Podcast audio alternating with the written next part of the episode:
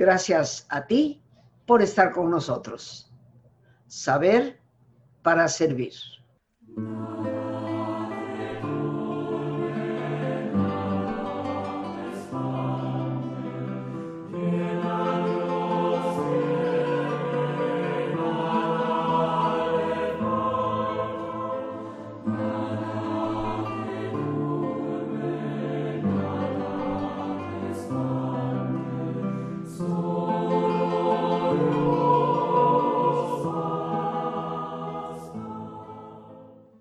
Llegamos, queridos amigos, en esta Semana Santa, a este viernes, viernes santo, viernes de profunda reflexión para todos, porque independientemente de nuestra elección religiosa, todos cruzamos por viernes sombríos, por momentos duros, difíciles en la vida y hemos querido utilizar como música Nada te turbe, tomado de este maravilloso poema de Teresa de Jesús, porque en medio de nuestros viernes de tribulación, saber conservar la paz y la calma es lo más importante. Pero esa paz y esa calma, en el fondo, tiene como fuente a Dios mismo. Hoy yo quisiera hacer una breve síntesis de lo que hemos conversado a lo largo de la semana, pero también añadir algunos puntos muy específicos para este día. Hablábamos el día lunes de que existen diferentes tipos de oración. Recordemos la oración vocal, tradicionalmente el rezo, que existe en todas las tradiciones, cualquiera que sea. La oración mental que nos lleva a la reflexión, a la meditación. En el caso cristiano, muy particularmente a reflexionar sobre la palabra de Dios. La oración contemplativa, que nos acerca a ese silencio, a esa quietud, como diría Juan de la Cruz, a esa atención amorosa al callado amor para llegar a la unión con Dios. Hoy yo quiero insistir para todos los que somos creyentes que de estos tipos de oración, la oración mental es indispensable para llegar a la unión. Creo que nuestros rezos, nuestras oraciones vocales, deben quedar en el lugar que les corresponde cuando participamos en comunidad, cuando hay momentos en que la mente parece no darnos para otra cosa. Pero quiero subrayar la importancia de la oración mental meditativa. Para Teresa de Jesús, cuya melodía con la que iniciamos está inspirada en su poema, la oración mental era imprescindible. Llegó a decir textualmente, líbrenos Dios de orar tan solo con la boca. Yo te invito a que en esta Semana Santa, esta Semana Mayor, tú tomes la firme determinación de realmente empezar a orar como lo hizo Jesús. Te recuerdo que Jesús siempre se retiraba a orar. Por supuesto que cumplió con los rituales. Los evangelios están llenos de palabras que nos hablan de Jesús visitando el templo, leyendo las escrituras, haciendo los comentarios. Nos hablan una y otra vez de su visita a Jerusalén para las fiestas porque no solamente fue a Jerusalén al final de su vida terrena. Nos habla, por lo tanto, que los rituales son importantes. Cumplir con ellos nos da comunidad. Qué bueno que los tenemos. Nos dan también sentido de pertenencia.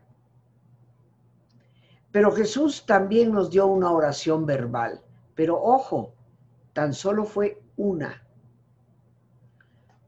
Y esa oración todos la conocemos, la requete reconocemos, el Padre nuestro. ¿Hasta dónde oramos con esta oración pensando en lo que estamos diciendo? Y no simplemente repitiendo casi de forma automatizada las palabras. ¿Qué sentido le damos auténticamente a esa oración? Pero lo más importante, y en este día viernes, Viernes Santo con mayor razón, es recordar que la práctica orante de Jesús, que fue nuestro modelo, siempre fue de diálogo y silencio. Las escrituras una y otra vez nos dicen que se retiraba a orar, se apartaba del ruido, buscaba la soledad. Esto, queridos amigos, tristemente es una tradición que hemos perdido. Todos debemos buscar esos momentos en los que podemos estar en diálogo afectuoso con nuestro Dios.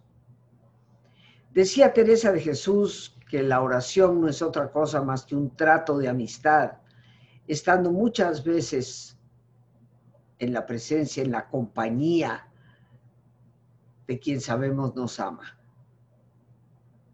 ¿Hasta dónde hoy, en este viernes, podemos sentir que damos un espacio a ese silencio, a ese apartarnos durante un momento para entrar en diálogo con el Dios que nos habita, que está de hecho dentro de nosotros mismos? Ese Dios que nos acompaña a través del tiempo y a través de nuestra propia historia.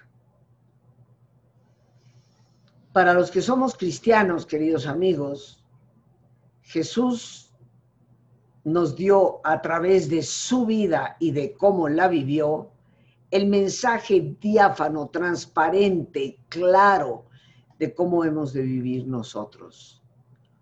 En la coherencia de la práctica de aquello que decimos predicar. Si Él fue el modelo real para la vida de un cristiano, tratemos de imitar su forma de orar. Busquemos esos espacios. En todo caso, busquemos la orientación. Así como adquirimos información de tantas cosas a nuestro alrededor, tanta información que nos llega, leamos e informémonos de lo que es verdaderamente la práctica orante porque sin esa oración profunda, sentida y vivida desde el interior, es poco probable que lleguemos en realidad a la unión con un Dios congruente, evitando esa distorsión que tristemente prevalece en tantas personas de decir una cosa pero hacer otra. Y solo la oración nos da la fuerza, la fortaleza interior para esa coherencia tan necesaria, que es, creo yo, el ejemplo más importante que debemos dar. Regresamos en un instante.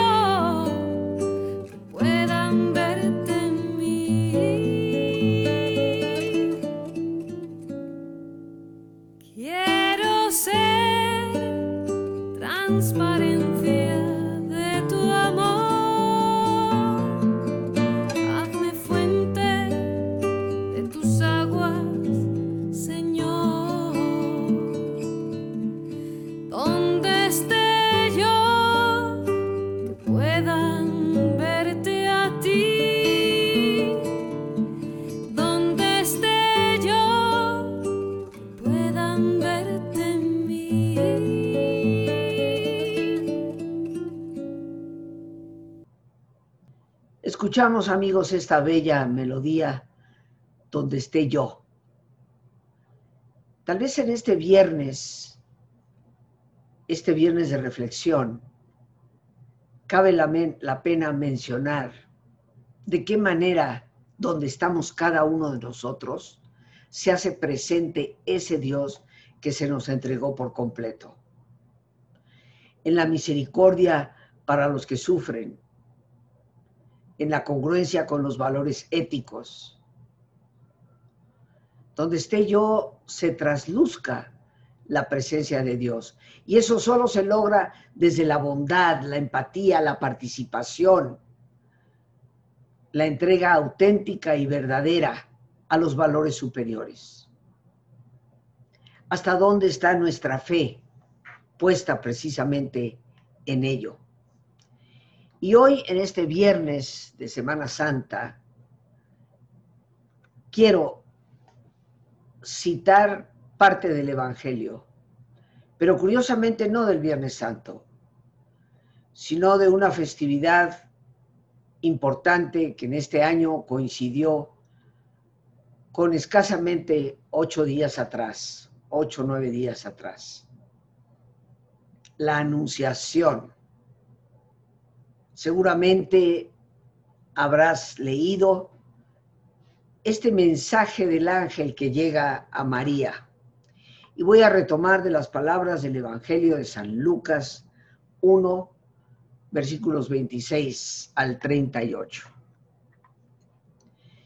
Al sexto mes, el ángel Gabriel fue enviado por Dios a una ciudad de Galilea llamada Nazaret a una joven virgen que estaba comprometida en matrimonio con un hombre llamado José de la familia de David.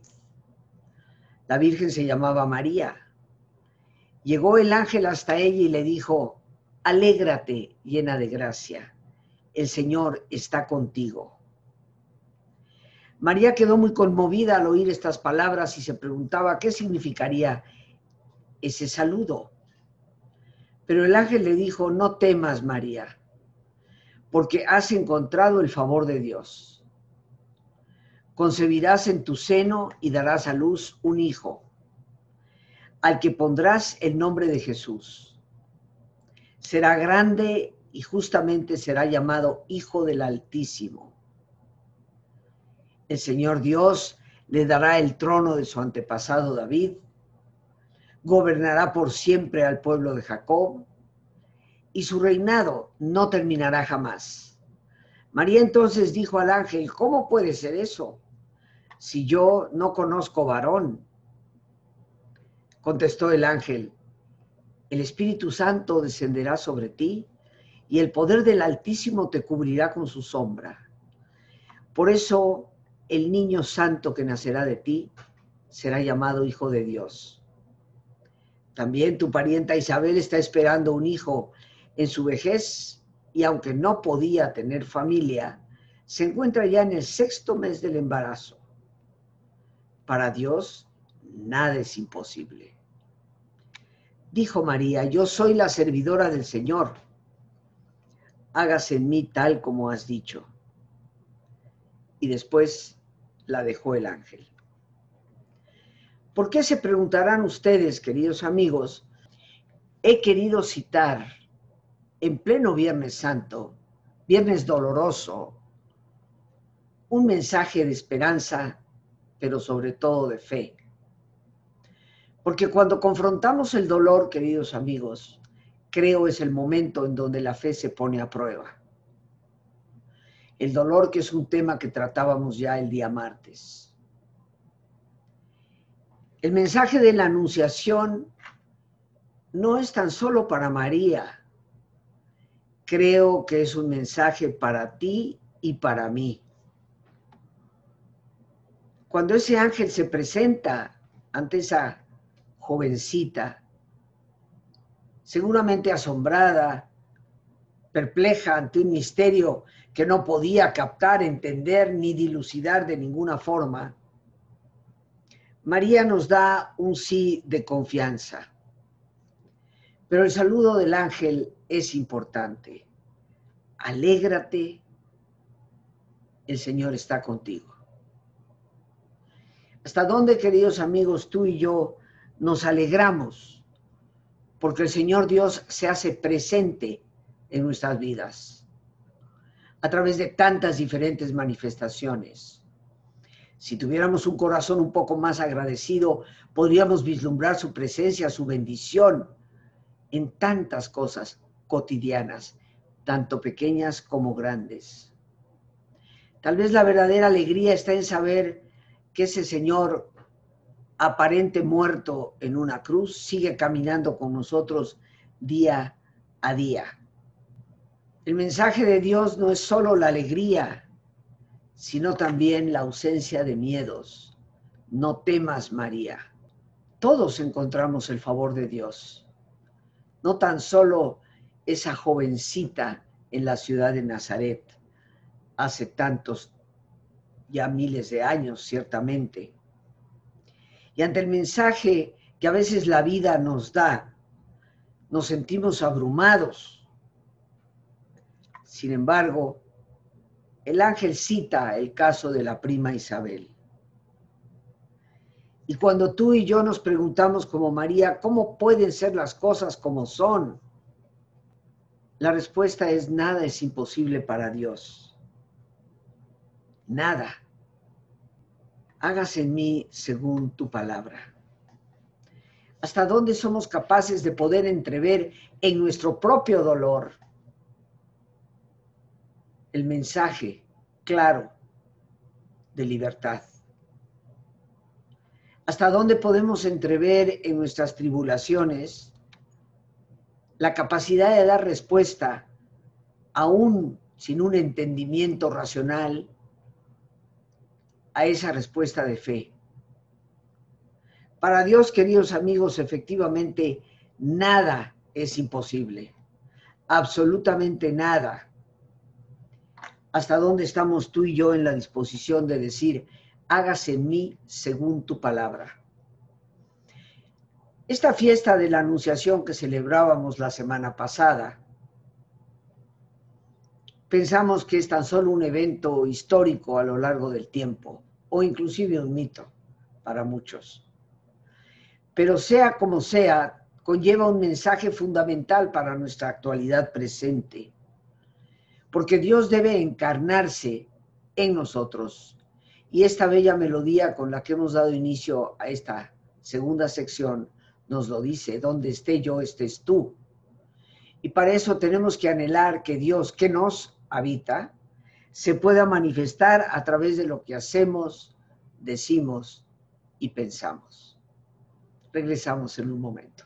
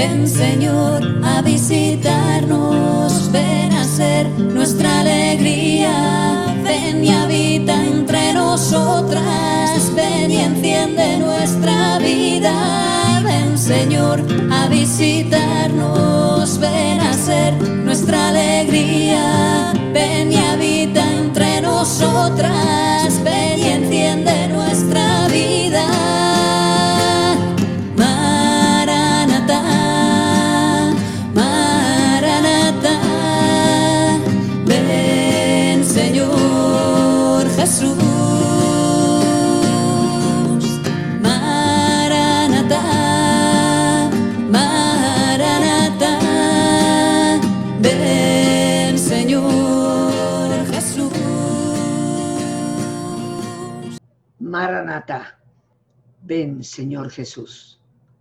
Porque eso es lo que significan esas palabras, que dicho sea de paso, son las últimas al final de la Biblia, al terminar el Apocalipsis escrito por Juan, encontramos esas palabras, ven Señor Jesús, en arameo Maranata.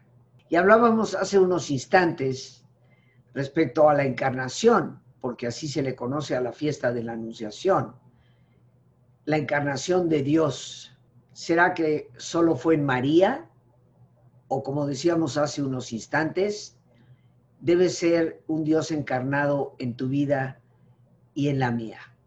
Ven Señor Jesús implica la fe de que Dios se haga presente en nuestro día a día hoy que lo vemos en la imagen del crucificado, podemos entender el verdadero o la verdadera función, más bien dicho, de las imágenes en nuestra religión. Que contrario a lo que muchos dicen de que adoramos imágenes, las imágenes son para nosotros simplemente un punto de partida para la reflexión profunda. Durante mis años de temprana juventud, como tantos adolescentes y muy jóvenes adultos, me rebelé contra esas mismas imágenes, pensando que mamá tal vez participaba de algo muy lejano a lo que era el sentido de felicidad en Dios. El tiempo, la experiencia de la vida me ha enseñado que muchas veces es la imagen de ese Jesús colgado a un madero la que me brinda consuelo porque lo siento aún creyendo en Él como Dios, como humano, que pasó por el dolor y el camino del esfuerzo, por ese camino que a todos nos toca de alguna forma vivir. ¿Cómo podemos interpretar a un Dios de amor y el dolor que enfrentamos, sobre todo en un viernes doloroso? Creo yo, y lo dije hace unos momentos, que el dolor es la prueba de la fe pero también, como decíamos el martes, el dolor no es enviado por Dios. Es resultado de nuestras malas elecciones, por lo tanto, de nuestra irresponsabilidad en el uso de nuestra libertad. Es también el resultado de nuestra condición de ser seres frágiles, quebradizos, pasajeros. ¿Cómo podemos explicarnos a un Dios amoroso y a su Hijo en la crucifixión. Creo firmemente, queridos amigos, que la palabra de Jesús al decir, Padre, que no se haga mi voluntad sino la tuya, no se refiere del todo o en lo más mínimo a que Dios realmente lo hubiera enviado a morir. Y tal vez esto para muchos es contradictorio a lo que tantas veces hemos escuchado. Pero hoy en día la teología se mueve en esa dirección porque enviar al mundo a tu hijo a que muera es el acto de un Dios cruel y no del Dios de Jesús. Sin embargo, sus palabras, tú y yo, hoy en Viernes Doloroso, debemos reinterpretarlas para reconocer en ellas cómo podemos y debemos, según mi pensamiento, poner nuestra voluntad al servicio de Dios. Y Dios lo que quiere es todo lo bueno. Dios lo que quiere es todo aquello que edifica, construye, revitaliza. Pero la vida a veces nos va en esa labor. Hoy en día lo vivimos día con día. Tantas personas que por ser honestas pierden su empleo. Tantas personas que por no supeditarse a los antojos del poderoso son maltratados, la congruencia cuesta, queridos amigos, pero la voluntad de Dios es que hagamos el bien, a pesar a veces de las consecuencias que nos puedan venir. Jesús fue crucificado por un mensaje que al imperio romano le resultaba peligroso. También basta ya de mencionar que los judíos lo mataron. Tendríamos que entender que los evangelios no fueron escritos por ninguno de sus apóstoles, fueron escritos años después. Y hay algunos de ellos que me atrevo a pensar fueron escritos por personas que se habían cristianizado sin haber sido previamente judíos, como lo fue Jesús y como lo fueron sus discípulos y como lo fue su madre María. Porque cuando escuchamos en la escritura y los judíos le preguntaron, pues ninguno de nosotros como mexicanos, reconociéndonos como mexicanos, diríamos de alguien, y los mexicanos le preguntaron, puesto que tú mismo lo eres al menos que no lo seas. Jesús tuvo que pagar la consecuencia de la injusticia, de la soberbia de los poderosos, como tantas personas hoy en día siguen pagando esa misma soberbia. Creo y estoy firmemente convencida de que Jesús vino al mundo a mostrarnos como Dios lo que Dios siempre ha querido de cada una de las personas, sus criaturas el amor y la felicidad. Ese amor y felicidad no se encuentra más que haciendo el bien, más que tomando en cuenta lo pasajero de la vida y que lo único que nos podemos llevar es el amor que hemos dado. En este viernes de dolor reflexionemos sobre ese tránsito que todos tendremos que hacer y de la responsabilidad que tenemos de aliviar el dolor de la responsabilidad que tenemos de mostrar a ese Dios bondadoso, que no manda a nadie al mundo a sufrir, mucho menos a su Hijo.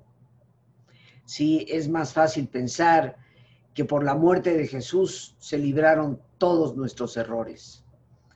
Es de seres responsables y por lo tanto libres asumir la carga que nosotros mismos generamos en nuestra vida y generamos también para los demás.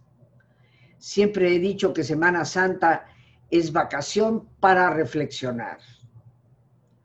Nunca he estado en el acuerdo de que Semana Santa es vacación para simplemente divertirnos. Qué bueno que tenemos el tiempo de pasar conviviendo con los demás, de pasar tiempos también agradables, pero es una semana que nos debe de servir para cuestionar nuestra propia vida. Y en ese crucificado del viernes veamos a tantos crucificados de nuestra sociedad y preguntémonos, ¿qué estoy haciendo yo por ellos? ¿Sigo la consigna de quienes quieren encontrar en una ideología política la solución a los problemas? o sigo realmente el dictado del amor, que no es ideología, es forma de vida. En un instante regresamos.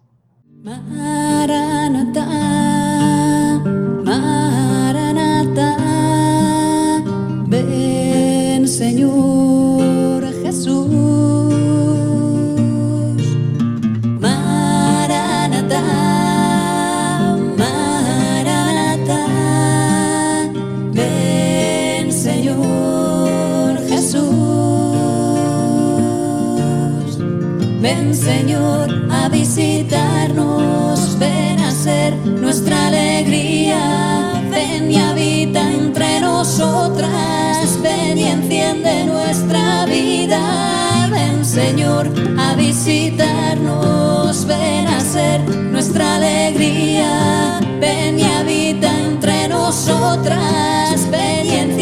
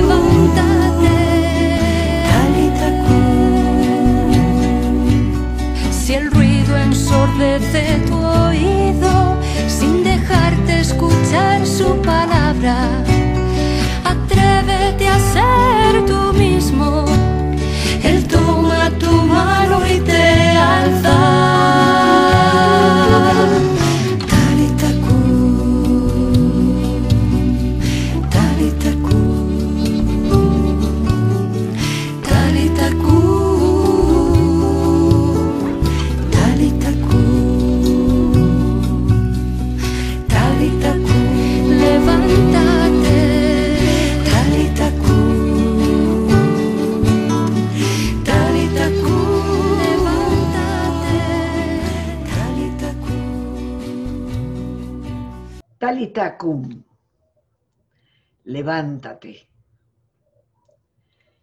Y yo quisiera, queridos amigos, que en esta última sección, antes de hacer nuestro ejercicio, para seguir el formato que optamos por tomar esta semana,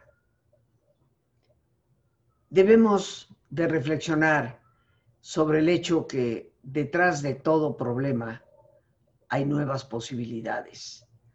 Detrás de toda adversidad hay oportunidad. Desde mi personal perspectiva, la vida de Jesús es un compendio práctico de nuestra manera de vivir o de cómo deberíamos vivir. Esa capacidad de levantarnos una y otra vez, como mostró él tener en ese viernes doloroso y transitar por esa vía volvernos siempre a levantar. Levántate, que eso es lo que significa talitacón. ¿De cuántas cosas, queridos amigos, hoy tendríamos que levantarnos? Levantarnos de esta pesadumbre que hemos sentido a lo largo de un año completo de pandemia. Levantarnos de nuestra falta de esperanza, de fe, levantarnos de nuestro pesimismo, levantarnos de nuestra falta de compromiso.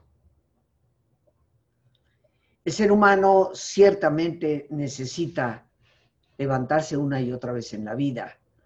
Como lo he dicho en varias ocasiones, la vida es un constante volver a empezar. Y cuando crees que tienes todas las respuestas, la vida te plantea nuevas preguntas para esto se necesita la esperanza. Y la esperanza es ante todo lucidez. Es esa capacidad de ver más allá de nuestras narices. Jesús ciertamente que vio más allá de la crucifixión, avisando con mucha antelación que al tercer día resucitaría. Somos tú y yo capaces de ver más allá de nuestras tribulaciones con esperanza de lo que puede venir por delante para no quedar atrapados en un pesimismo que nos hunde, en una incapacidad para llegar a reaccionar. La esperanza nunca es ciega, como lo escribí en mi libro Saber Crecer. Al contrario, arroja luz sobre la verdadera realidad, porque esto que hoy enfrentamos, este dolor, este viernes, que tal vez está en tu vida y en la mía, pasará y vendrá siempre un domingo, una posibilidad de volverte a levantar y de resucitar, salvaguardando la riqueza de toda tu experiencia para poder ser y estar de una manera mucho mejor. La Semana Santa no concluye hoy, como todos bien lo sabemos. Llega realmente a su punto cúspide el domingo. ¿Y qué es la resurrección? Sino el mensaje completo y claro de la necesidad que tú y yo y todos los seres humanos tenemos de renovarnos. Siempre hay oportunidades de reflexionar qué cosas tengo que renovar en mi vida, qué situaciones tengo que dejar ir, tengo que soltar, porque hay que soltarnos del madero, igual que Jesús descendió de la cruz. Y algunos de nosotros vivimos en relaciones enfermizas que nos tienen casi literalmente crucificados, pero aferrados a esos clavos sin querer dejar ir. Y en todo proceso de resurrección, de renovación, el ser humano tiene que dejar ir. Tal vez hoy en este viernes doloroso, reflexionando sobre nuestras propias tribulaciones, con ese Cristo que nos recuerda que el dolor es el misterio por el cual pasamos, sin entenderlo plenamente, pero que nos sirve para poder reinventarnos. Hoy yo te invito al compromiso con esa renovación. Que esta Semana Santa nos ayude a colocar en el lugar que corresponden esos apegos insanos que hay que dejar ir. Que esta Semana Santa sea la semana de reflexión para retomar el camino con una nueva perspectiva para saber que muriendo a ciertas cosas, resucitamos a cosas nuevas. Pero la Semana Santa nos lleva a repensar el compromiso con la vida. Y el compromiso fundamental que tú y yo y todos debemos compartir es el compromiso del servicio, del cual hablábamos ayer jueves. En esa cena en que Jesús se dispone a lavar los pies de sus discípulos. Y nos conmina absolutamente a todos a la necesidad de servir a los demás. Si reflexionamos en cada uno de los días de la semana que hemos compartido, nos daremos cuenta que el viernes de dolor es tan solo el paso previo a la serenidad necesaria para reflexionar en las situaciones de la vida, en ese sábado silencioso, para llegar a un domingo de realización, a un domingo en donde nos determinamos a renovar, a reinventar el camino, para darle nueva vida a la vida misma, para asumir ese compromiso. Y para esto, queridos amigos, necesitamos poner nuestra libertad en las manos de Dios. Necesitamos tomar la opción, como lo hizo Cristo, para que sea Dios el que guíe la ruta de nuestro barco, determine el rumbo que hemos de tomar, porque sabe mejor que nosotros cuál es nuestra razón de estar aquí y la misión que debemos cumplir. Este es tal vez el momento para poner en manos de Dios nuestra memoria y que la purifique a través de la gratitud. Ofrecer nuestro entendimiento, nuestra capacidad de razonar y pensar, para que podamos ser conscientes de la presencia de Dios en nuestra vida día con día, para sintonizar nuestra voluntad de acuerdo a la voluntad de Dios. Y la voluntad de Dios es siempre todo lo bueno, para poder decirle a Dios, tú me lo has dado todo, en tus manos vuelvo a ponerlo. Porque en realidad Dios es el Señor de la historia. ¿Qué mejor que confiar en Él?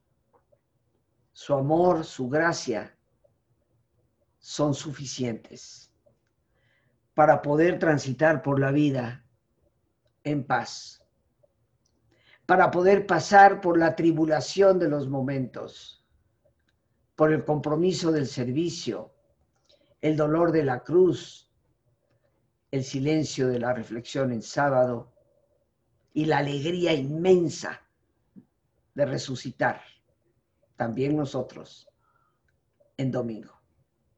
Nos vamos un instante y regresamos con nuestro ejercicio de relajación.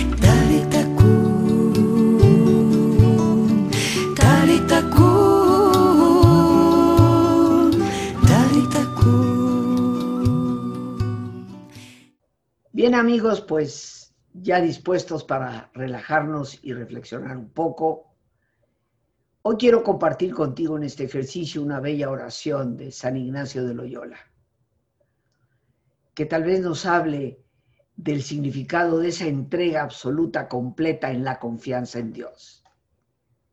En esa confianza que nos lleva de toda tribulación a una renovación.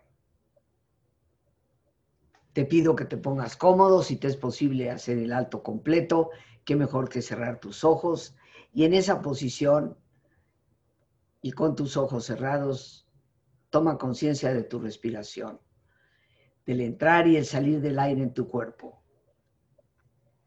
E imagina cómo al inhalar, así como llevas oxígeno a tus células, inhalas también serenidad para tu mente. Al exhalar, así como tu cuerpo se libera de toxinas, imagina cómo en ese aire que sale también te liberas de todas las presiones y todas las tensiones.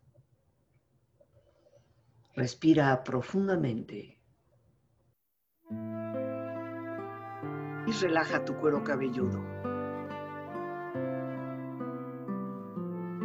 Todos los músculos que cubren tu cabeza.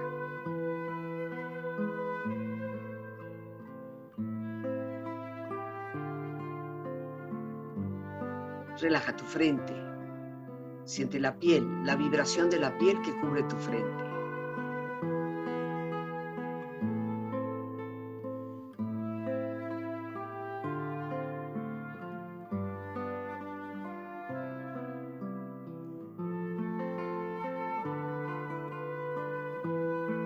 Relaja tus párpados, los tejidos que rodean tus ojos.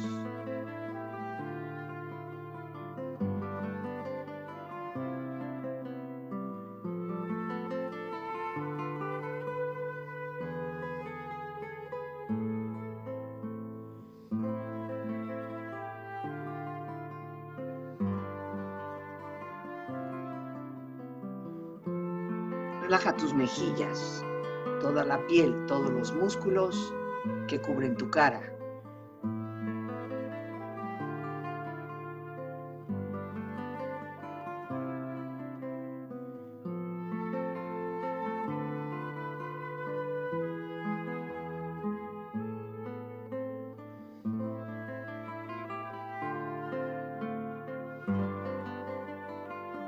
Relaja tu cuello y tu garganta. Siente su flexibilidad, equilibrio, balance.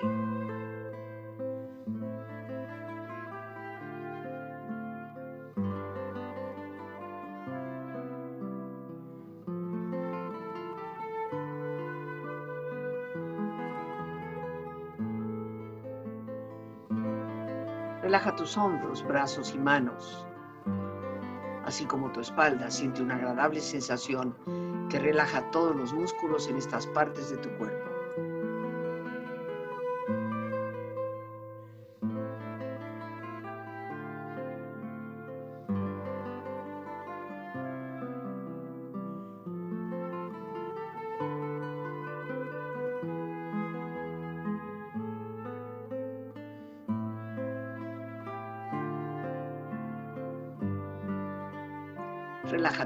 Exterior e interiormente, relajando todos los músculos, imaginando a todos tus órganos internos funcionar rítmica y saludablemente.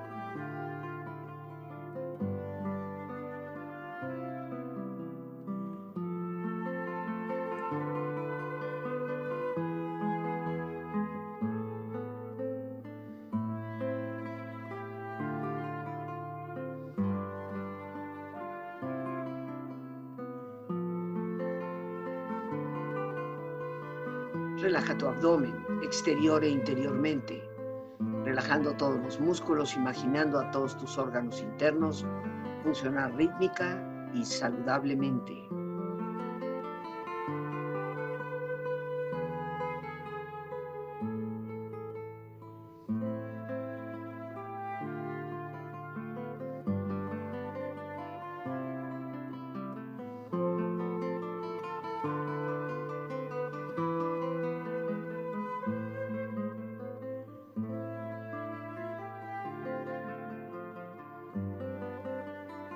Relaja tus muslos, tus rodillas, siente la piel, la vibración de la piel que cubre estas partes de tu cuerpo.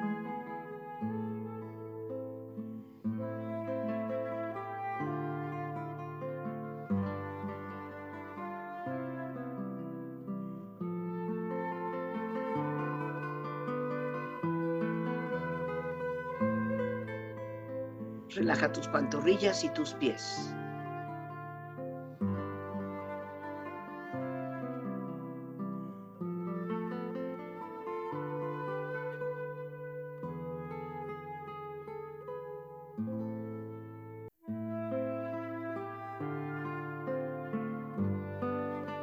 Con tu cuerpo profundamente relajado, proyecta en tu mente la imagen de un lugar ideal para el descanso. Imagina los colores, los sonidos, los aromas. Es una escena de belleza y paz. Siente estar ahí.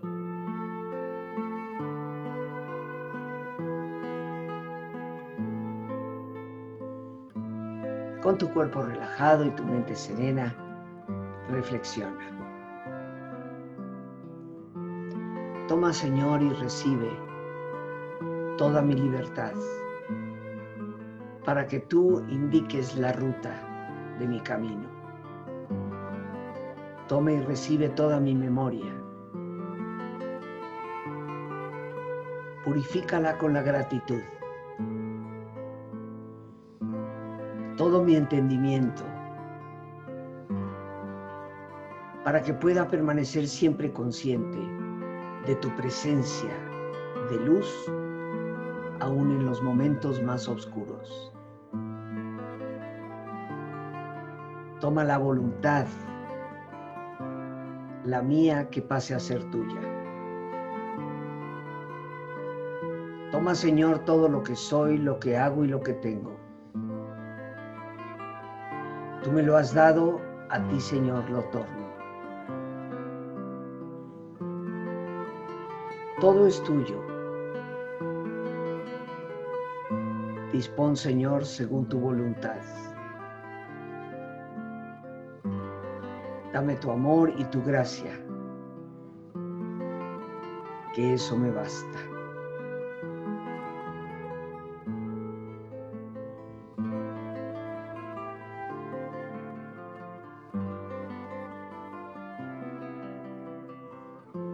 Respira profundamente. Relájate bien. Y con esta experiencia empieza lentamente a estirarte, brazos, manos, piernas y pies, moviendo tu cuello, bostezando si lo deseas, haciendo que tu cuerpo retome su nivel de actividad habitual hasta muy lentamente abrir tus ojos. Ojos abiertos, bien despierto, muy a gusto, bien descansado y en perfecto estado de salud, sintiéndote mucho mejor que antes. Amigos, deseo que estos días hayan sido para todos días en que haya valido la pena, al estar juntos, reflexionar. Días para revitalizarnos en la fe, la esperanza y el amor, en la convicción de que la vida siempre se renueva, en el ejemplo maravilloso de un Jesús que se entrega al servicio y al compromiso con los demás y que nos da un modelo de vida que nos lleva a la auténtica felicidad. Por hoy las gracias a Dios por este espacio que nos permite compartir. Las gracias a nuestra productora Lorena Sánchez y a ti, el más importante de todos, una vez más gracias. Muchísimas gracias por tu paciencia al escucharme y por ayudarme siempre a crecer contigo. Que Dios te bendiga.